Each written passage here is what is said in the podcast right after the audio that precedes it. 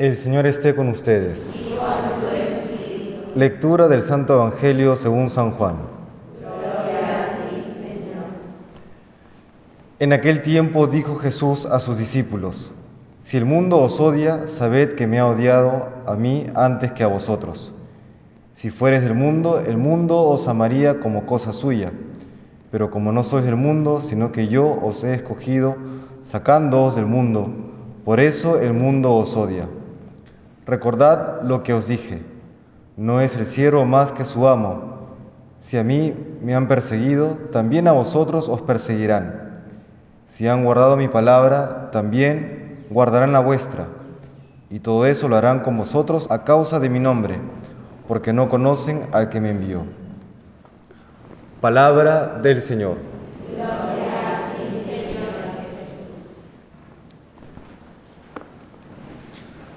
Las lecturas del día de hoy plantean un tema muy interesante.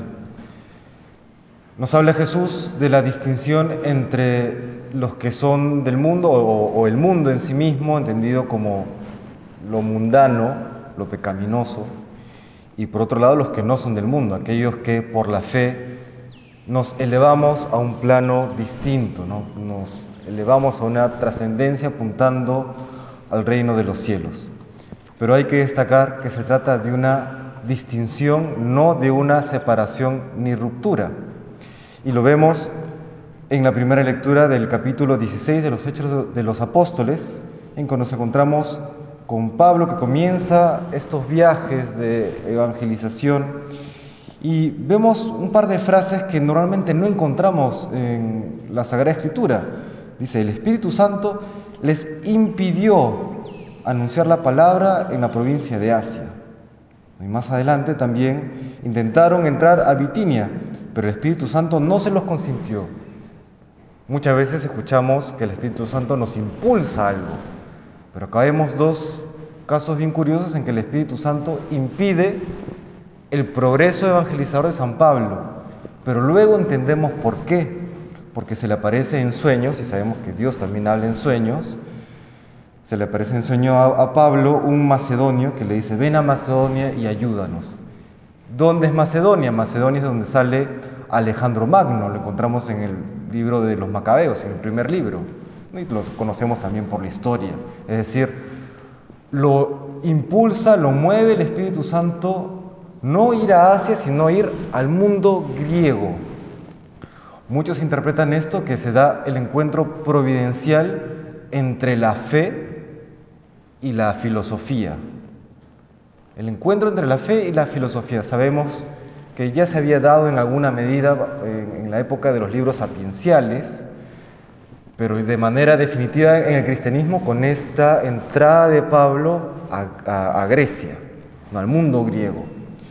Y es que el pensamiento filosófico eh, griego es eh, el canal mediante el cual el pensamiento cristiano se desarrolla. Podemos pensar en los padres apologistas griegos, San Justino y compañía.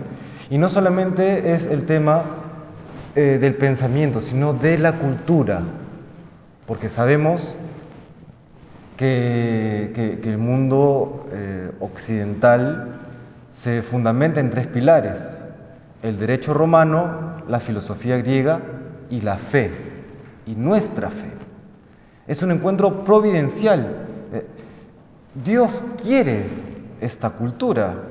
Dios utiliza la cultura también para llegar a muchísimas personas, como lo ha hecho a lo largo de la historia en los regímenes de cristiandad.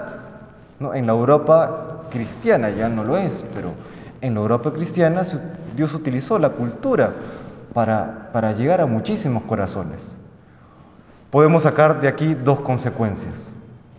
La primera, que en medio de esta llamada batalla cultural, los cristianos no podemos permanecer al margen. También tenemos que entrar. ¿Cómo entramos? Pues defendiendo lo nuestro y proponiendo lo nuestro. Cuando nos damos cuenta que se proponen eh, pensamientos en lo que no existe una naturaleza, no hay una esencia humana, el ser humano no, no tiene de por sí un, sustrato que lo hace humano, sino que cada uno decide libremente lo que quiere ser. ¿no? no existe ni hombre ni mujer, no existe ni siquiera naturaleza humana. Si quiero ser gato, puedo ser gato como según me autopercibo. Pues ahí vamos dándonos cuenta cómo la humanidad sin una cultura en que también la fe esté presente termina desbarrancado.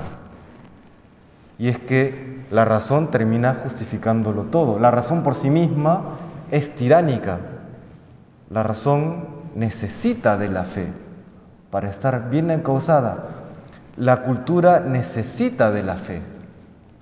Y la segunda consecuencia es también eh, el no dejar de evangelizar, porque hoy algunos lamentablemente proponen que evangelizar es colonialismo ideológico y no lo es. evangelizar es humanizar al ser humano, humanizar al ser humano, porque con el ser humano ocurre algo curioso. Es el único que puede ser inhumano. El ser humano es el único que puede ser inhumano. Los animales son lo que son, el, perro es perruno, el, gato es gato, pero el ser humano es el único que puede ser inhumano. Por eso hoy el Evangelio y las lecturas nos muestran esta relación necesaria y querida por Dios entre la fe y la cultura. Que el Señor nos conceda pues la gracia de estar a la altura de este encargo, de esta misión y que sepamos defender nuestra fe tanto en el ámbito personal, privado, íntimo, como también públicamente en la sociedad y en la cultura. Que el Señor nos bendiga.